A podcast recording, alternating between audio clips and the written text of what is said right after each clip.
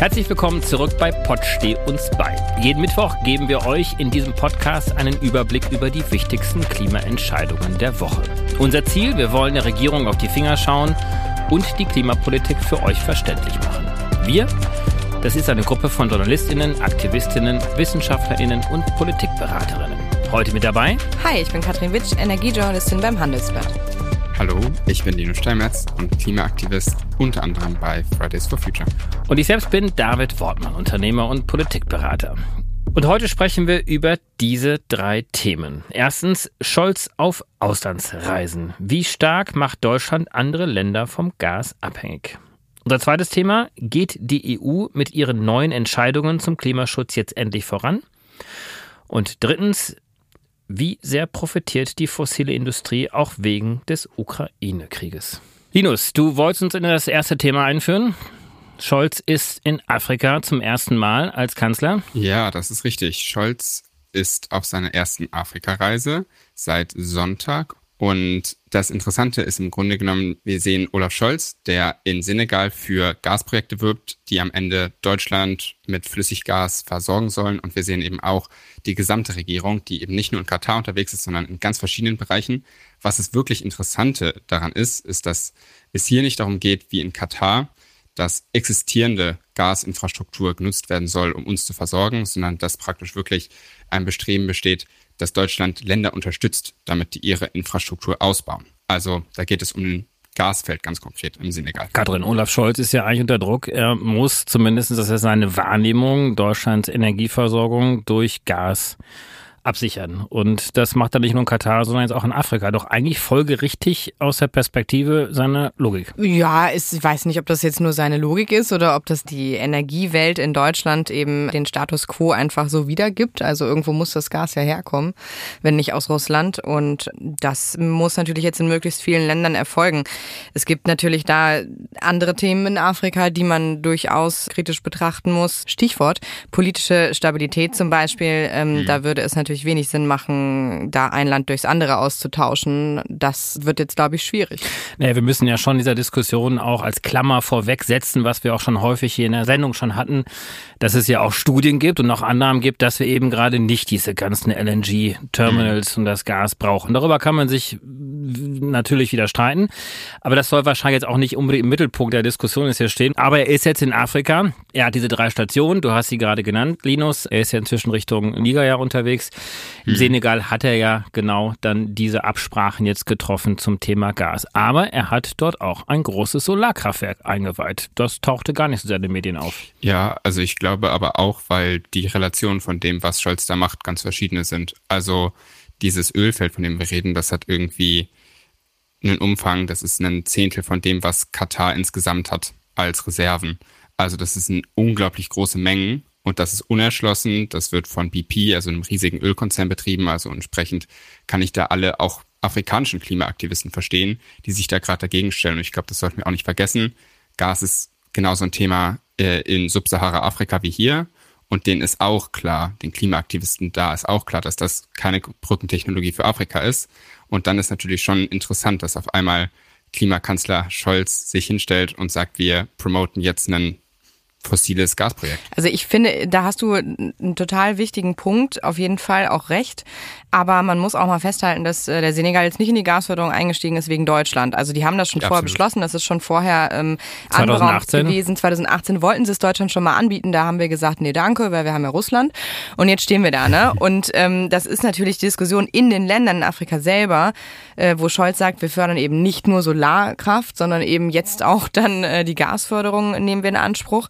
Das ist halt jetzt ein schwieriger Grad. Also ich meine, wie sehr hm, reizt man jetzt die afrikanischen Staaten natürlich mit diesem sicheren Geld, das Deutschland ja bieten würde für, für die Abnahme von Erdgas und wie sehr schadet das den, den afrikanischen Ländern mit Blick auf ihre Klimabemühungen. Ne? Das ist total richtig, Linus. Absolut. Und es sind ja nicht nur die Klimabemühungen, sondern auch die wirtschaftlichen Entwicklungen. Also mhm. ich fand einen Satz bemerkenswert, der, ich glaube, in Deutschland, in der deutschen Welle wurde der zitiert von äh, Olaf Scholz, in dem er gesagt hätte, sinngemäß, man solle doch den Ländern, die diese Möglichkeit hätten, also dem Senegal, welches dort Gas äh, ähm, äh, fördern kann, ist dann nicht vorenthalten, das zu tun.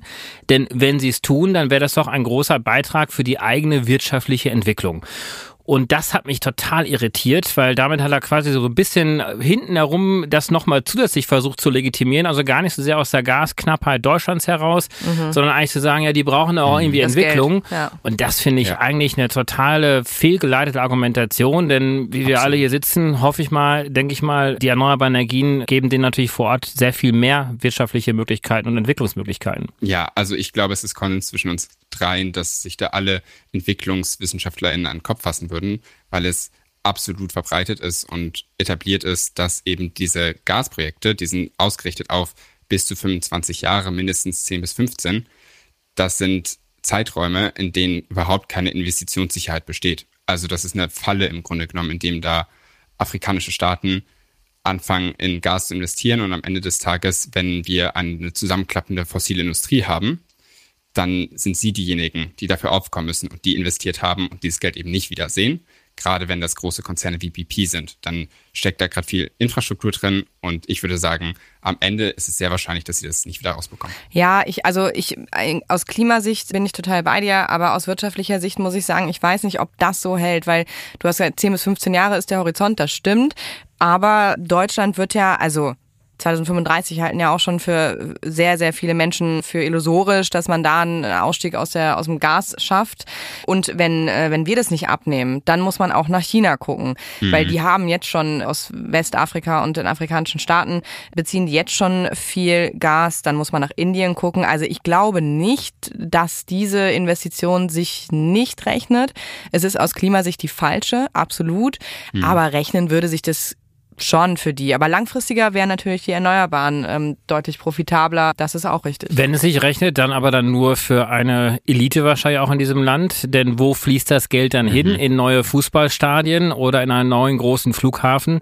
Aber nicht zu dem Großteil der Bevölkerung. Aber da ist ja die Inland Herkunft egal, ob es fossil oder erneuerbare sind. Ja, aber das, was ich gerade noch ergänzen wollte, ist, das Geld fließt dann dorthin. Aber wenn wir jetzt die erneuerbaren Energien dezentral in dem Land auch aufbauen würden, dann hätten wir ja tatsächlich ja auch vor Ort Investitionen in den ländlichen Gebieten, in dezentrale Netzwerke hinein, in ähm, Home-Solar-Systemen, also Systeme, die wirklich vor Ort dezentral die Dörfer auch mit erneuerbaren Energien versorgen.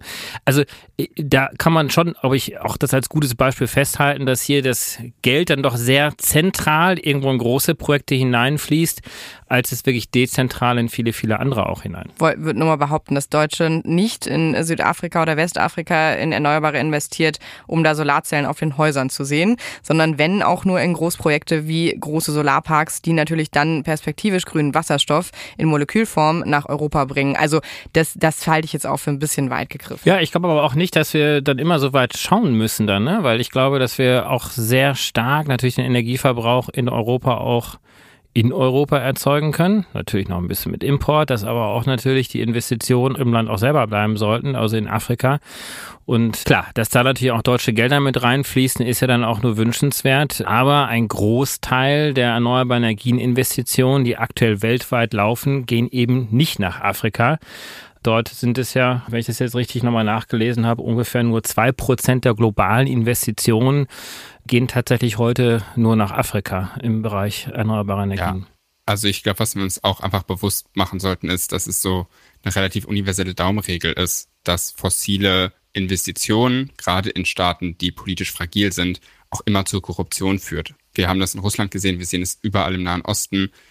Öl und Gas sind unglaublich intrinsisch verbunden mit verschiedenen Arten von Korruption und dem sollte sich ein Kanzler eben auch einfach bewusst sein, wenn der da bereit ist, gegebenenfalls groß zu investieren in so ein Projekt. Was ich aber eigentlich noch viel interessanter finde und viel krasser finde, ist, dass wir jetzt gerade eine kurzfristige Krise haben, dass es verschiedene Ansätze gibt. Wir haben schon über diese ist LNG überhaupt notwendig Frage geredet, aber dass das ja schon ein großes Commitment wäre, wenn er jetzt so weiter vorgeht im Senegal. Das ist wirklich ein Zeitraum, auch ein Investitionszeitraum für ihn, für den deutschen Staat von 10, 15, wenn nicht 20 plus Jahren das ist mehr als nur kurz die Krise der Gasversorgung aus Russland umleiten und versuchen, Alternativen zu finden. Ja, schauen wir mal, was passiert. Denn wie das immer so ist bei KanzlerInnenreisen, ist das so, dass der Kanzler irgendwo hinreist, dann gibt es Pressekonferenzen und Absichtserklärungen, aber die Verträge werden eigentlich dann doch erst im Nachgang geschlossen.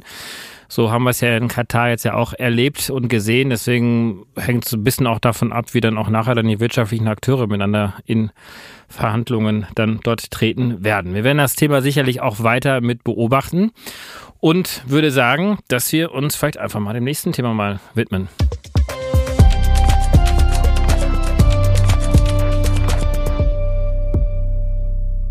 Ja, kommen wir doch zu Thema 2. Was wir noch gar nicht so richtig gemacht haben, ist über die europäische Energiepolitik zu sprechen.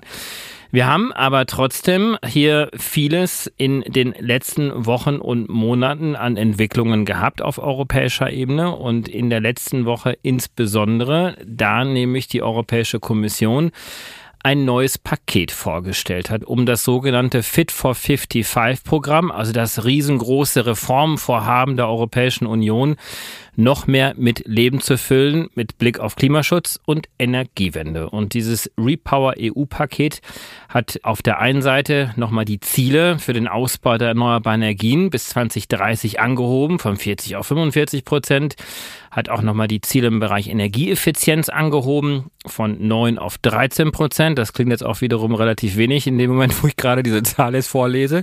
Trotzdem ist, ist dieses Paket gefeiert worden, auch durchaus von Kritikern, denn es ist doch sehr viel mehr vorgelegt worden, als man äh, das erwartet hätte. Aber es gibt dort auch einige Wermutstropfen und das hat vor allen Dingen auch mit dem CO2-Handel zu tun. Und ich glaube, da können wir jetzt einfach mal so ein bisschen mal einsteigen, weil das eine ist ja, dass jetzt sehr viel im Bereich der erneuerbaren Energien ja auch vorgestellt worden ist. Eine Solarpflicht beispielsweise, die Solarindustrie soll ausgebaut werden, es soll mhm. schnelle Genehmigungen geben für Windkraftanlagen und so weiter und so fort. Grüner Wasserstoff.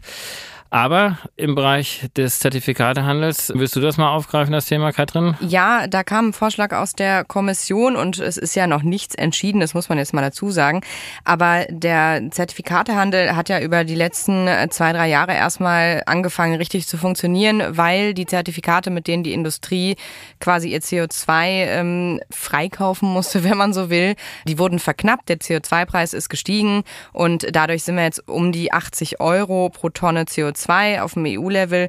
Das ist ein äh, ordentlicher Preis, könnte natürlich deutlich höher sein, aber jetzt steigt er zumindest mal. Und was die Kommission jetzt vorgeschlagen hat, ist, dass eben wieder mehr Zertifikate auf den Markt geschmissen werden und die Einnahmen davon zu nutzen, um das, was sie hier nämlich angekündigt haben, 300 Milliarden wollen sie insgesamt investieren in den nächsten acht Jahren, also bis 2030, um diese ganzen höheren Ziele zu erreichen. Und das Geld muss ja irgendwo herkommen. Da hat die EU-Kommission sich gedacht, ja gut, dann nehmen wir das eben über den Zertifikat Zertifikatehandel ein und dafür gibt es richtig viel Kritik. Mhm. Und die Kritik kommt deswegen, weil natürlich dadurch es mehr Zertifikate gibt, dadurch mehr Handelsvolumen gibt und damit natürlich auch der Preis für die Emittenten dann auch wiederum sinkt. Äh, was hältst du denn eigentlich von dem CO2-Handel, Linus, aus Klimaaktivistenperspektive? Ja, also ob der CO2-Handel an sich das beste Instrument ist, das sei mal dahingestellt, aber er funktioniert auf EU-Ebene und das ist das Interessante, finde ich die EU hat gerade so, so richtig eigentlich nur ein Instrument, was sie in die Hand nimmt oder hatte bis jetzt so ein Instrument, was wirklich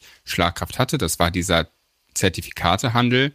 Und ich finde es total widersprüchlich, wenn wir die eine funktionierende Klimamaßnahme schwächen, um den großen Klimaumbau zu planen. Also da merkt man ja, dass es vorne und hinten nicht so richtig zusammengerechnet ist. Und ich glaube an sich, 300 Milliarden klingen super und sind sehr wichtig und das ist ein super gutes Zeichen aber wir können halt nicht einfach die existierenden Instrumente schwächen, die wir dafür haben. Und das wäre eine Schwächung. Und wir haben auch eben gesehen, dass dieser CO2-Preis, also dieser Zertifikatehandel, schon auch einen sehr großen Effekt auf die Industrie hat, vor allem auch im strategischen Denken der Industrie. Also wenn man mit Leuten redet, die grünen Stahl planen in Deutschland oder die irgendwie Chemiewerke haben, die versuchen umzustellen, dann begründen die auch ihre wirtschaftliche Motivation immer und immer wieder mit diesem Preis. Und deswegen ist es, glaube ich, total schlimm, wenn wir jetzt anfangen, diesen Preis wieder künstlich zu relaxen oder ihn zumindest nicht so weiter steigen zu lassen. Man muss ja trotzdem noch erklärend hinzufügen, dass es ja diesen sogenannten ETS 1 gibt, also diesen ersten Zertifikatehandel, mhm. über den wir jetzt gerade gesprochen haben. Der betrifft eigentlich nur den Energiesektor und Teile der Industrie. Ja, energieintensive Industrien, ja, stimmt. So, aber was fehlt, sind ja doch die sehr stark emittierenden Sektoren Gebäude und auch der Verkehrssektor. Mhm. Dafür gibt's ja noch keinen Zertifikatehandel. Auf deutscher Ebene, auf nationaler Ebene haben wir das ja damals ja auch unter anderem Druck von Fridays for Future, wo das ja dann in diesem ersten Klimaschutzpaket ja auch dann mit aufgegriffen, mit viel Kritik auch, dass auch der, mhm. der Handel oder der Preis viel zu gering war. Aber damals war ja das Versprechen ja dann auch gewesen, wir führen das jetzt erstmal in Deutschland ein, damit es dann später auf europäischer Ebene dann auch zu diesem zweiten Emissionshandelssystem auch kommt. Und das ist ja auch noch mit vorgeschlagen worden. Also eigentlich dann vor dem Hintergrund ja auch eine ganz gute Nachricht, oder? Ja, also ich glaube, auch wie ich die Menschen wahrnehme, die ja europäischen Aktivismus machen bei uns, ist es so, es haben sich alle gefreut, zum Beispiel über diese quote-unquote, äh, in Anführungszeichen Solarpflicht. Ähm, also das sind alles gute Zeichen, aber man kann halt offenbar nicht alles bekommen bei der EU-Kommission, sondern es ist immer so, es ist ein großer Schritt voran, aber es ist nicht alles, was wir uns gewünscht haben. Und ich glaube, diese Ambivalenz die so zu benennen, ist auch einfach wichtig, weil es ist nicht perfekt. Ja, aber was man ja auch benennen muss, ist, dass ja in dem Fall ja auch nicht die Kommission die Bremserin ist, ne? Weil die Kommission hat es jetzt vorgeschlagen, das Ganze, und Katrin hat ja zu Recht darauf hingewiesen, muss ja wirklich noch durchs Parlament auch durch und durch den sogenannten Europäischen Rat. Und das ist ja das Gremium, wo nochmal alle Mitgliedstaaten zusammensitzen. Mhm. Und da wird es ja höchstwahrscheinlich ja auch dann von südeuropäischen Staaten, von einigen osteuropäischen Staaten dann auch sehr viel Kritik auch geben und möglicherweise auch so starken Widerstand, dass das Paket auch gar nicht zustande kommt. Ja, ich fände es sehr schade, wenn der Zertifikatehandel für Gebäude und Verkehr dann damit auch quasi einkassiert werden würde, weil das ist natürlich absolut das richtige Instrument. Aber ich meine, im Moment sind ja auch Leute wie der RWE-Chef zum Beispiel haben sich da auch deutlich kritisch geäußert. Im Handelsblatt unter anderem bei euch, ne? Ja, genau, der hat einen Gastbeitrag geschrieben und hatte auch klar gesagt, dass er das nicht für das richtige Instrument hält. Warum ist auch klar. RWE hat sich äh, schon vor Jahren mit billigen CO2-Zertifikaten eingedeckt und äh, haben sich ja jetzt tatsächlich komplett auf Erneuerbare ausgestellt. Das heißt, über 80 Prozent der Investitionen äh, von RWE äh, gehen schon in, nur noch in Erneuerbare. Und für die ist das natürlich kontraproduktiv. Das heißt, wenn man jetzt mehr CO2 ausstoßen kann für einen günstigen Preis, dann leiden ja auch wieder die Erneuerbaren, ist der Anreiz nicht so groß, da rein zu investieren. Also die wollen ja dann auch genau das Gegenteil. Deswegen ist seine Richtung auch klar. Aber auch was du gesagt hast, Linus, mit ThyssenKrupp und anderen, das ist ein Motivator, äh, der Ausblick mhm. auf diesen CO2-Preis für die, für die Unternehmen.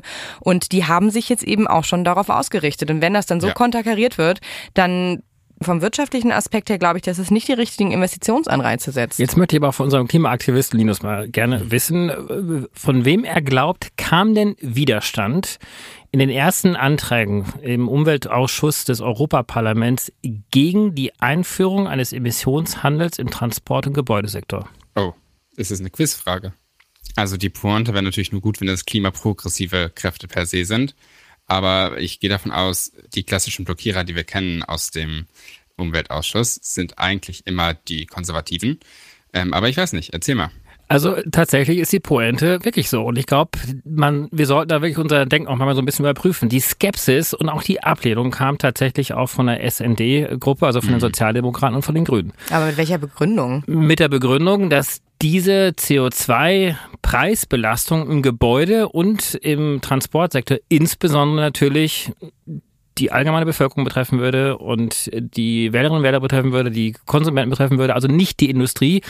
Die wollten eigentlich ganz, ganz stark, dass dieser CO2-Preis eigentlich von der Industrie getragen wird und nicht von uns allen. So, und das war die Begründung.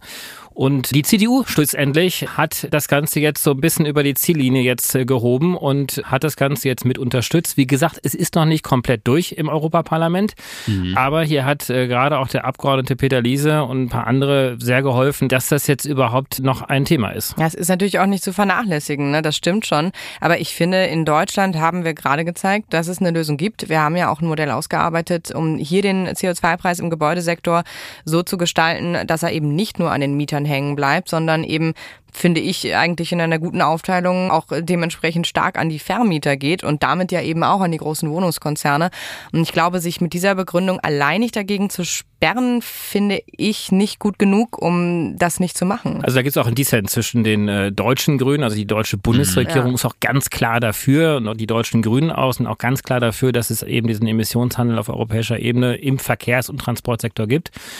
Aber eben auf europäischer Ebene war das ganz anders. Die haben dann lieber gesagt, wir wollen große Förderprogramme haben, wir wollen diese Solarpflicht haben, ähm, die dann stattdessen dann eine Solarindustrie dann auch befördert. Und äh, so ist es ja schlussendlich ja auch gekommen. Also da ja, haben sind natürlich diese Deals in den Hinterzimmern wahrscheinlich. Ne? Das sind da wieder diese Deals, genau, die dann manchmal nicht äh, verständlich sind. Äh, aber das fand ich sehr interessant eigentlich an der Stelle. Finde ich auch unglaublich interessant. Also die Studien, die da die Belastung für private Haushalte darstellen, die offenbar die Grünen und die Sozialdemokraten vor sich hatten, die würden mich sehr interessieren, weil das Credo sollte ja eigentlich immer sein, wir müssen Ausgleichsmechanismen schaffen, aber solche sozialen Belastungen sollten nicht der Grund sein, eine Maßnahme nicht zu machen, sondern sie sollten der Grund sein, diese Maßnahme richtig auszugestalten.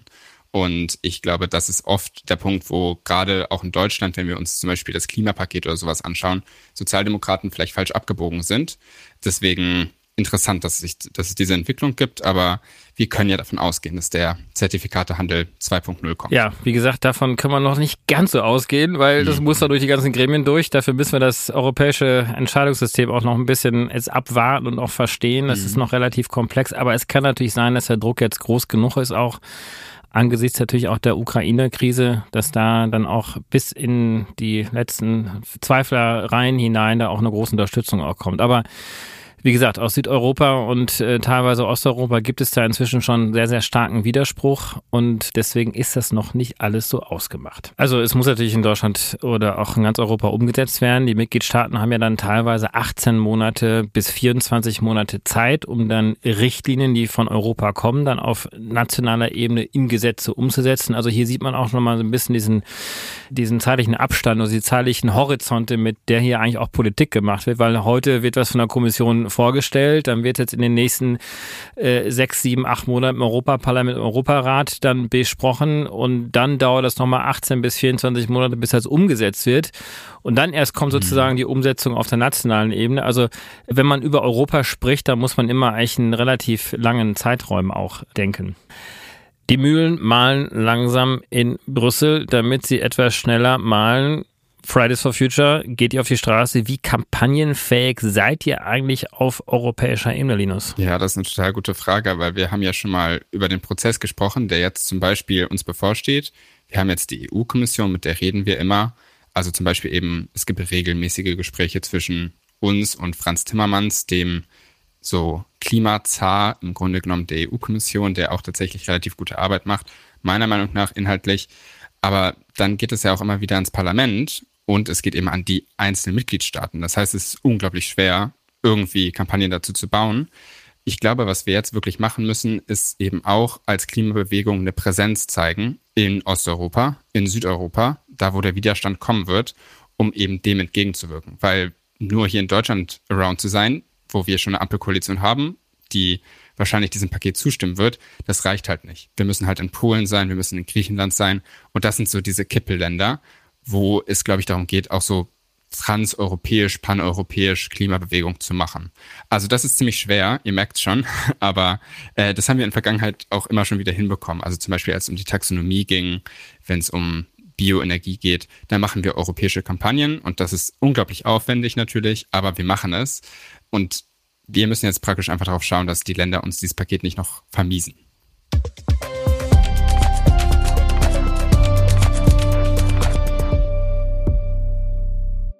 So, dann kommen wir doch zum Thema 3. Katrin, du bist ja unter anderem die große Berichterstatterin beim Handelsblatt, gerade was Unternehmen der Energiewirtschaft anbelangt. Jetzt sehen wir nach dem ersten Quartal 2022, die liegen jetzt alle eigentlich vor, gerade von den großen Erdölkonzernen sehen wir doch mit Erstaunen, dass Rekordgewinne eingefahren werden. Kannst du uns das einfach mal erklären, wie das heute noch passieren kann, obwohl wir eigentlich im Zeitalter des Klimaschutzes stehen und der endlichen fossilen Ressourcen? Ja, das ist tatsächlich interessant im Moment oder sagen wir mal lieber paradox. Aber die Ölkonzerne, ich schreibe ja schon seit Jahren über die und ich kann euch sagen, also vor ein paar Jahren, äh, da mussten die noch ganz schön knapsen, waren in der Krise. Jetzt knallen da wieder die Sektkorken. Ich meine, das kann man, also das muss man sich wirklich mal vorstellen, dass im ersten Quartal, das sind die ersten drei Monate des Jahres jetzt gewesen, haben die größten Öl- und Gaskonzerne der Welt 100 Milliarden US-Dollar Gewinn gemacht. Also nicht Umsatz, sondern Gewinn. Und da ist Saudi Aramco als Weltgrößte größter Konzern noch gar nicht mit dabei. Und das sind einfach Nummern, die ich da, ich habe immer so Excel-Tabellen äh, von den Ölkonzernen und ihren Zahlen. Und da wird selbst mir jedes Mal ein bisschen schwindlig, weil das einfach wahnsinnige Summen sind. Und das hat jetzt so angezogen. Also Ende des Jahres gehen die, sind die Preise ja schon hochgegangen für Öl und Gas. Das lag jetzt zum Beispiel daran, dass die Wirtschaft sich deutlich schneller erholt hat nach der Corona-Pandemie und die Nachfrage, die ja in den letzten zwei Jahren massiv eingebrochen war nach Öl und Gas, die ist ja dann wieder richtig sprunghaft angestiegen. Das heißt, die ganzen Fabriken sind wieder angelaufen und das hat schon mal dafür gesorgt, dass die Preise wieder gestiegen sind. Und dann war natürlich der deutlich größte Faktor ähm, der Ukraine-Krieg, der die Energiepreise nochmal in ganz andere Dimensionen katapultiert hat. Und da haben die natürlich jetzt gut Kasse mitgemacht. Und das ist, also jede, jede Anmerkung von Wladimir Putin hat am Ende ja immer auch dazu geführt, dass zum Beispiel der Gaspreis oder der Ölpreis teilweise auf bis zu 350 Euro die Megawattstunde geknallt ist im Tagesverlauf. Und mal zum Vergleich, also normalerweise kostete eine Megawattstunde Erdgas so um die 10, 15 Euro. Ne? Und jetzt sind wir mittlerweile konstant bei über 100 Euro.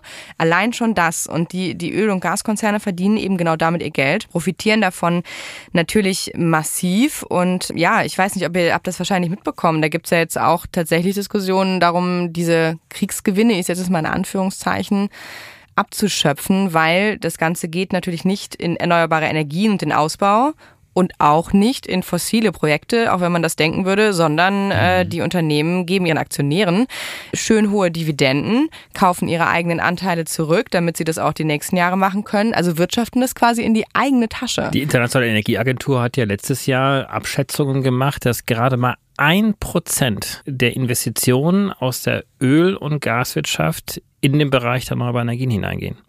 Also mhm. ein Prozent der Investition. Da würde man ja eigentlich denken, wenn ich jetzt ein Konzern wäre mit einem Produkt, das eigentlich einen zeitlichen Horizont hat von wenigen Jahren, vielleicht Jahrzehnten, wenn Sie das dann positiv sehen würden, denn ihr ganzes Geld, was sie haben, heute reinvestieren in genau die Alternative hinein, die eine Zukunft hat, die erneuerbaren Energien. Das tun sie nicht. Ich möchte Gerade kurz ein, ein, ein Beispiel geben. Für ein Unternehmen ist zum Beispiel Shell im ersten Quartal jetzt aktuell 168 Millionen Dollar von insgesamt fast 4 Milliarden, sind 168 Millionen Dollar nur in Erneuerbare gegangen. BP ähnlich, die, also von Exxon und Chevron, von den amerikanischen Ölunternehmen brauchen wir gar nicht erst anfangen.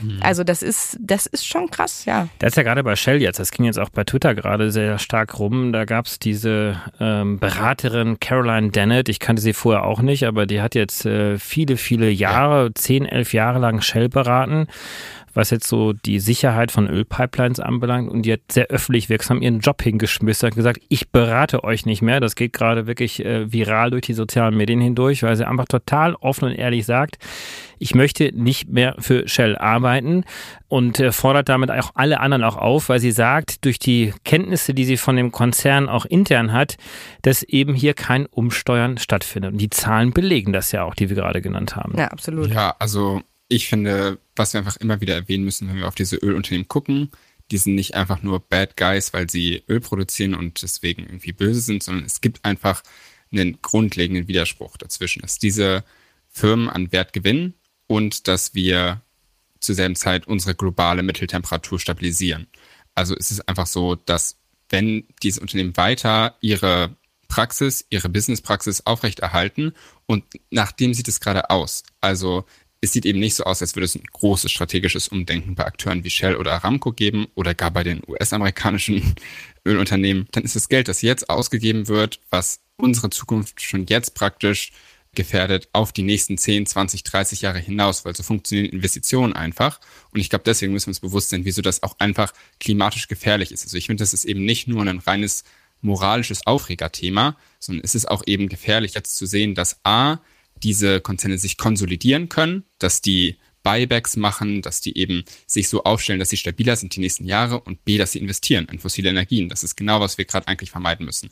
Deswegen finde ich so eine Abführungsoption, dass eben das Geld nicht nur an Aktionäre geht und nicht nur in fossile Investitionen, finde ich eigentlich sehr spannend. Wir müssen das vielleicht nochmal kurz erklären, das haben wir noch gar nicht mhm. gemacht, ne? Mhm. Ja, klar. Ja, willst du das erklären? Ja, Kriegsgewinne beziehungsweise diese Steuer auf Windfall Profits heißt es im, äh, im Branchenslang. Ähm, genau, Mitnahmeeffekte unverhofft, ähm, so wie jetzt eben. Da überlegen einige Länder und unter anderem Deutschland eben eine Steuer auf diese Gewinne genau einzuführen. Ein paar in der EU haben das ja schon getan, zum Beispiel Italien. Ja, das ist äh, das Beispiel, was jetzt schon praktiziert wurde seit Januar. Dort müssen in Italien dann auch Steuern von diesen Konzernen, die diese, diese Kriegsmitnahmeeffekte auch haben, dann bezahlt werden. Unter anderem auch, um dann bei den Verbrauchern und Verbrauchern, die jetzt mit hohen Preisen zu rechnen haben, dass dieses Geld dann äh, dort hineingesteckt wird, wie beispielsweise bei uns das 9-Euro-Ticket gerade gesteckt wird, mhm. oder auch in die Spritpreisbremse. Genau, so, da gibt's ja nochmal einen mhm. oben drauf für die Ölkonzerne ja. durch die Subvention des deutschen Staates. Richtig. Großbritannien diskutiert das gerade auch. Es gibt noch ein paar andere Länder, die das machen. Das wäre eigentlich total interessant, wenn wir das auch tun würden. Aber gab es auch schon mal übrigens, ne? Ist gar nichts Neues. Also im Zweiten Weltkrieg wurde das tatsächlich gemacht, um genau solche Sachen nämlich quer zu finanzieren. Da hatte man ja auch keine Einnahmen mehr oder musste gucken, wo das Geld herkommt. Und ähm, das ist jetzt nicht so, als ist das eine neue Idee, aber in Deutschland ja führt zu politischen Diskussionen, weil natürlich auf der einen Seite Robert Habeck und Ricarda Lang, die zwei Grünen Vertreter, haben das schon seit ein paar Wochen tatsächlich gepusht und fordern das auch vehement.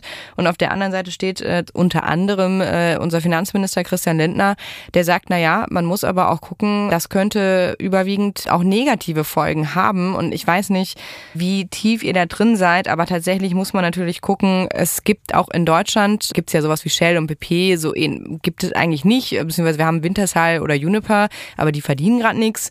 Hier sind die Profiteure tatsächlich klar eins, Raffinerien und zweitens aber die Betreiber von Solar- und Windparks. Also hier sind die Kriegs-, also Kriegsgewinne in Anführungszeichen äh, tatsächlich ein bisschen anders verteilt. Also Linus, wie siehst du das? Ist das hier eine schwierigere Debatte, oder? Ja, finde ich auch. Also ich glaube, ich habe noch keine Excel-Tabelle dazu studiert, deswegen kann ich das jetzt noch nicht hundertprozentig bestätigen, aber der, also der Konsens ist ja eigentlich die fossilen Unternehmen in Deutschland, denen geht es gerade nicht besonders gut, sondern das Hauptproblem auf privatwirtschaftlicher Ebene an Energieproduzenten, das sind britische Akteure, das sind US-Akteure und eben andere internationale Player.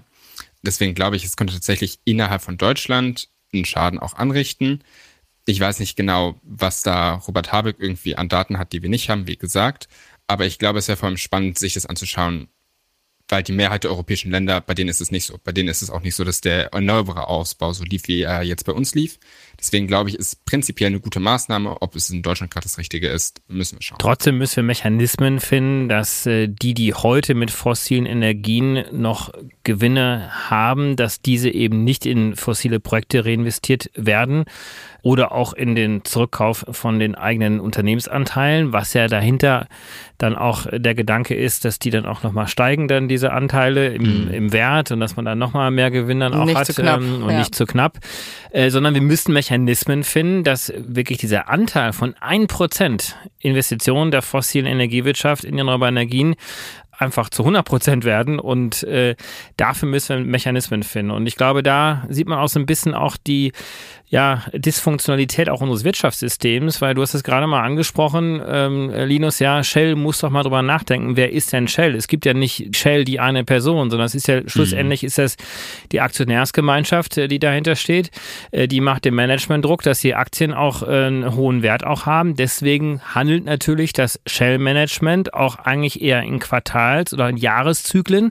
So, und da kann man natürlich mit dem Rückkauf von Aktien kurzfristig gesehen sehr viel schneller den Unternehmenswert steigern, als wenn man jetzt Investitionen in ein Solar-Startup macht oder so etwas, was sich möglicherweise erst in 20 äh, oder in 15 Jahren dann auch als äh, ja, gute Investition herausstellt. Das heißt, diese Zyklen, die fallen dann total auseinander. Und deswegen muss da dann schon auch die Politik auch nochmal eingreifen. Ja, das ist die wirtschaftliche Logik, das stimmt absolut. Aber ich finde, da nimmt man jetzt das Management bzw. die Konzernleitung von Shell ein bisschen zu sehr aus dem Feuer teuer, weil Shell hat ganz, ganz viele kritische Aktionäre. Ich habe ähm, oft mit denen gesprochen, die machen wahnsinnigen Druck.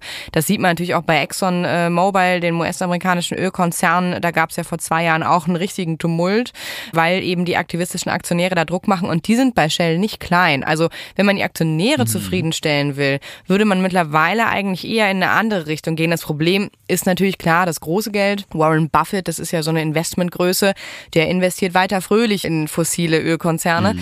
Aber trotzdem, das würde ich bei Shell gar nicht so behaupten. Und im Unternehmen selber tobt seit Jahren ein äh, genau dieser Grabenkampf. Nämlich, die haben vor anderthalb, zwei Jahren haben die auch ihre in Anführungsstrichen grüne Strategie vorgestellt für den Konzernumbau. Nach außen hin sah das nach wenig aus. Für diesen Konzern war das ein großer Schritt und trotzdem sind im Laufe dieses Prozesses ganz viele Manager aus der zweiten Reihe gegangen und haben hingeschmissen und haben gesagt, das reicht mhm. uns nicht. Das ist nicht genug und sie wurden ja auch in den Niederlanden verklagt. Also und das Problem, glaube ich, nur ein Punkt noch, das Problem bei Shell ist, äh, ist eher, dass sie jetzt sehen, hier können wir noch große Gewinne abzwacken. Weil wir mhm. aber, wenn wir auf Erneuerbare umsteigen irgendwann, dann sind die Gewinne natürlich geschmälert. Das genau. stimmt auch. Dennoch wird es ja. nicht reinvestiert, ja. Und ich glaube, ja. das ist die riesengroße Kritik, die auch da ist. Die sind ja in Deutschland beispielsweise auch auf große Shopping-Tour gegangen. Also Shell ja. hat sich Firmen wie Sonnen gekauft, die in die dezentrale Solarenergieversorgung ja investiert haben. Ubitricity, eine Ladeinfrastrukturfirma, Motion, auch Ladeinfrastruktur. Und wenn man sich das mal so ein bisschen genauer anschaut, wie es diesen Unternehmen, Nextkraftwerke, also wenn man sich jetzt mal diese Einzelunternehmen heute mal anschaut, denen geht es auch nicht unbedingt so gut, weil sie natürlich jetzt auch in diesem ganzen ja, Konzernschifte auch so ein bisschen untergehen und eigentlich äh, unter ferner Liefen laufen. Ja, absolut. Also ich glaube, aus aktivistischer Sicht ist erstmal meine Erfahrung, wir sollten nicht auf fossile Unternehmen setzen, damit sie die erneuerbare Wende einleiten, weil so funktionieren sie auch kulturell einfach nicht. Und ich glaube, um auf dich, Katrin, nochmal zurückzukommen, ist der große andere Punkt, ich würde auch nicht, und das ist vielleicht eine kontroverse Meinung, aber ich würde nicht auf moralische Verpflichtung dieser Manager zu sprechen kommen. Weil ja ich glaube, nix. ja, weil also ich glaube, am Ende des Tages ist ein paar Leute aus der zweiten Reihe gegangen und es gibt immer wieder öffentlichkeitswirksame Rücktritte, aber denen geht nicht, denen geht nicht irgendwie, was man Human Resources nennen würde. Das geht denen nicht aus. Die haben genug kluge Leute, die weiter die Klimakrise anheizen es braucht halt im Grunde genommen einfach kurzfristige, weil sie so kurzfristig denken, es braucht kurzfristige, schmerzhafte Instrumente für die, damit es ein ernsthaftes Umdenken gibt. Und ich glaube, wir sollten nicht moralisch denken, sondern wir sollten denken, was für Incentives, die du angesprochen hast, David, haben wir, damit nicht über zehn Jahre slowly sie anfangen, sich umzuorientieren, sondern damit sie auch auf einem Aktienmarkt merken, okay, wir bekommen gerade bisschen ins Gesicht, wenn wir, wenn wir jetzt nicht tatsächlich anfangen, ernsthaft umzustellen. Und ich glaube, diese Signals von der Politik, die müssen wir halt einfach erwarten. Und wir können nicht erwarten, dass die Unternehmen das von alleine machen, weil die weitsichtig sind oder weil sie moralisch überlegen sind. Ich frage mich halt, Linus, du hast von Incentives gesprochen für Unternehmen wie Shell. Aber welche können das sein, wenn man einfach sagt, es braucht ja auf der Welt nun mal, Shell ist ein weltweit agierender Konzern, es braucht auf der Welt eben noch Öl und Gas für x Jahre. Das heißt, die wissen, da können wir noch mit Geld machen. In der Zwischenzeit kaufen sie deutsche, europäische, grüne Startups auf und puffern sich ein bisschen für, für die Zukunft so. Ähm, und wenn die irgendwann sagen, wir legen den Schalter um, dann ist natürlich, das ist für die dann auch ein leichtes, weil die sind jetzt überall mit so einem kleinen C drin und wenn die dann wollen, dann knallen die da halt ihre Milliarden da rein. Ne? Also das ist, also wie bewegt man die das jetzt schon anzufangen oder mehr zu machen? Das ist doch die Frage. Ja, ich glaube auch, also ich glaube, du sprichst dieses ganz, ganz große Dilemma an, weil wir haben global agierende Unternehmen, die sehr kurzfristig denken, die auch meiner Meinung nach einfach keine guten Investitionsstrategien gerade fahren. Und man will ja eigentlich so einen Schockeffekt einsetzen. Und wie man das historisch bei Unternehmen macht und wie und was auch so die Inspirationen sind für AktivistInnen auf der ganzen Welt, ist eigentlich dass das über steuerliche Maßnahmen ganz stark gemacht wird und über ordnungspolitische Maßnahmen. Weil der Staat hat am Ende des Tages immer noch die Möglichkeit zu sagen, relativ pauschal, ihr seid eine Industrie, der ab diesem Punkt dem öffentlichen Interesse schadet, der öffentlichen Gesundheit schadet, unserem Wohlbefinden schadet und deswegen ähm, gibt es da strafartige Zahlungen, die ihr machen müsst. Und wenn das eine gewisse Höhe hat, dann hat das einen relativ klaren Schockeffekt, dass es halt eine Umorientierung gibt. Das muss halt in den USA passieren. Das muss im EU-Raum passieren. Das kann auch über so welche Sachen wie einen Preis, also wie ein Zertifikatehandel passieren, über den wir schon geredet haben. Aber dieser Grundmindset, dass man versucht, die Interessen von Ölkonzernen und die Interessen der Allgemeinheit zu vereinen, indem man so langsam irgendwie Reduktionspfad sucht, das ist eigentlich dieses Dilemma. Weil der langsame Reduktionspfad, den versuchen wir seit langem. A, er funktioniert nicht und B, er motiviert auch die großen Player nicht umzudenken. Deswegen ich glaube, das ist so die Hauptkritik, dass wir von so einem langsamen Reduktionspfad wegkommen zu klarem Messaging an die Unternehmen. Und äh, ich glaube auch ganz, ganz stark daran, dass wir wirklich auf die neuen Unternehmen und Unternehmer aussetzen müssen, also auf die neuen Player. Mhm. Wir können nicht davon ausgehen, dass die Frösche ihren eigenen Sumpf trockenlegen. Ähm, da wird es sicherlich einige geben, ja. die dort äh, auch reinvestieren, aber das haben wir jetzt ja auch schon an den Zahlen jetzt mehrfach auch nochmal dargestellt, es ist einfach zu wenig.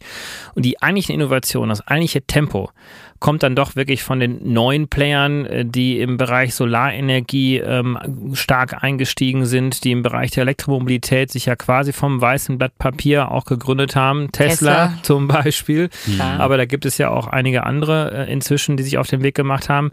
Ohne die Teslas dieser Welt, mit aller Kritik, die man sicherlich auch als Tesla gegenüber auch äußern könnte mhm. an anderen Stellen, aber VW hätte sich nicht bewegt. Ja. Das stimmt. Also du brauchst, also das ist auch ein Incentive, klar, dass man einen hat, der vorgeht und die anderen dann nachziehen, weil man muss aber auch sagen, und man, man darf sich natürlich nicht auf die Großen verlassen, absolut, aber ohne sie wird's richtig schwer, weil so viel Kapitalmacht da drin steckt. Ne? Und ich will ähm, RWE gar nicht so besonders positiv hervorheben, aber was du meinst, Linus, mit den politischen Incentives, das hat bei RWE funktioniert.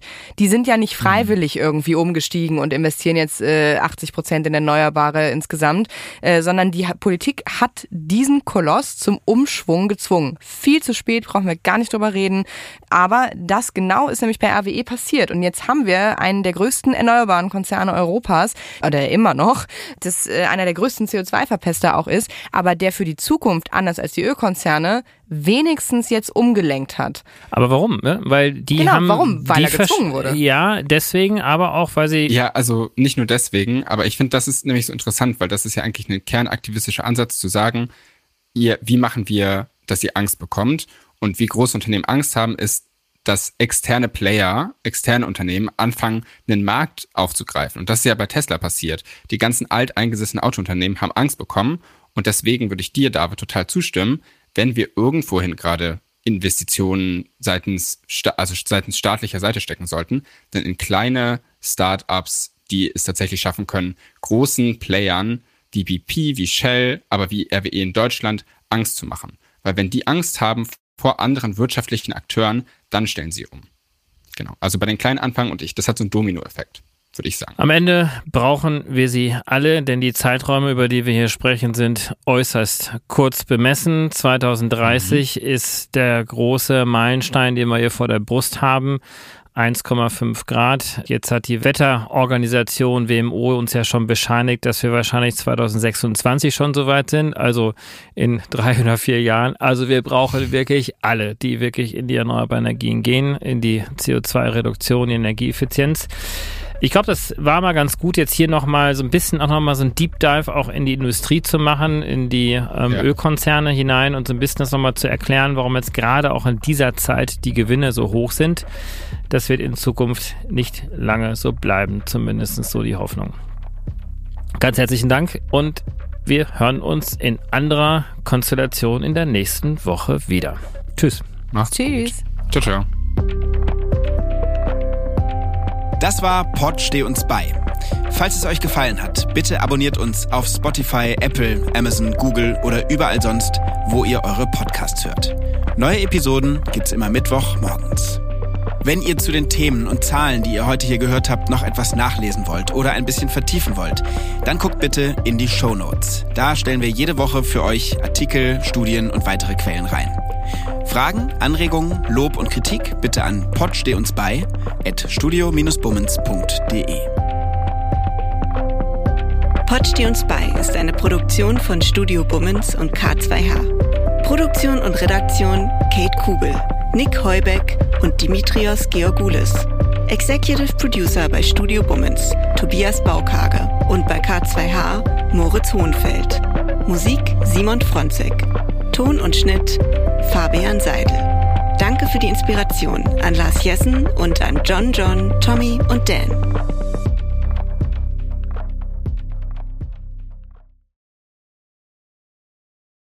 Die Studio Bummens Podcast-Empfehlung. Ich bin ganz aufgeregt, weil wir haben uns ja in einem Podcast eigentlich kennengelernt mhm. und dann haben wir entschieden, dass wir quasi jetzt einfach uns weiter kennenlernen wollen und das machen wir weiterhin in einem Podcast. Ich möchte erstmal noch festhalten, dass nicht wir uns entschieden haben, sondern dass du mich aktiv gefragt hast. Und das ist so, ähm, guter, ein guter Moment für mich, weil wenn alles schief geht, kann ich dir Vorwürfe machen, Salwa. Dass ich schuld bin, weil ich dich mhm. gefragt habe. Das ja. wäre so ein, Kla das ist wirklich klassischer Männermove. Am Ende bin ich schuld. Du, du hattest gar keine Chance gegen mich, richtig? Das ist das Wichtigste daran, dass man am Anfang Schuldzuweisungen äh, schon mal schon mal klärt, schon mal die Fronten ja. klärt. Ja, finde ich gut. Hallo und herzlich willkommen, finde ich die Podcast-Phrase. Das sagen die immer. Hä, hey, was willst du denn sagen? Was willst du? Ich was, möchte was sagen, sagen wir? Was, wir haben uns was noch gar Extravagantes. Nicht, wir haben uns noch nichts überlegt, wie wir die Menschen, die hoffentlich das hören werden, wie wir die begrüßen. Förmlich, Handschlag, würde hey, ich sagen. Hey, yo. Wenn wir in einem Raum aufzeichnen, können wir uns ja auch immer so abklatschen. Und dann ist quasi der Klatscher der Start für den Podcast. Wie findest du das? Wie fändest du, wie fändest du es, wenn man so, äh, wie so, wie so Studenten im oh. ersten Semester so auf den Tisch klopft? Hey Leute, na? Nee, das ist komplett scheiße. Nee, das funktioniert irgendwie nicht. Kleiner Vorschlag, wie wär's mit Hallo? Hey Hotzo, ich freue mich sehr. Wir machen einen Podcast zusammen. Das Schwierige an einem Podcast ist es wie mit einem Hut, finde ich. Wenn du erst, den ersten Tag einen Hut trägst, ist es weird. Wenn du immer einen Hut trägst, ist es absolut okay zum Beispiel so Ray Garvey, der hat immer einen Hut auf und da wundert man sich auch nicht. Aber der erste Tag, an dem Ray Garvey einen Hut auf hatte, war weird. Ich bin dafür, dass wir in Zukunft mit Klopfen begrüßen und ab dem Moment, wo wir einen Podcast haben, auch einen Hut tragen.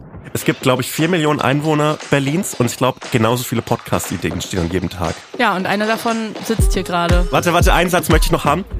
Salwa, und deshalb machen wir zusammen einen Podcast. Hotze, ich freue mich drauf. Das wird gut. Von Studio Bummens, Hotz und Tumsi. Immer samstags. Überall, wo es Podcasts gibt.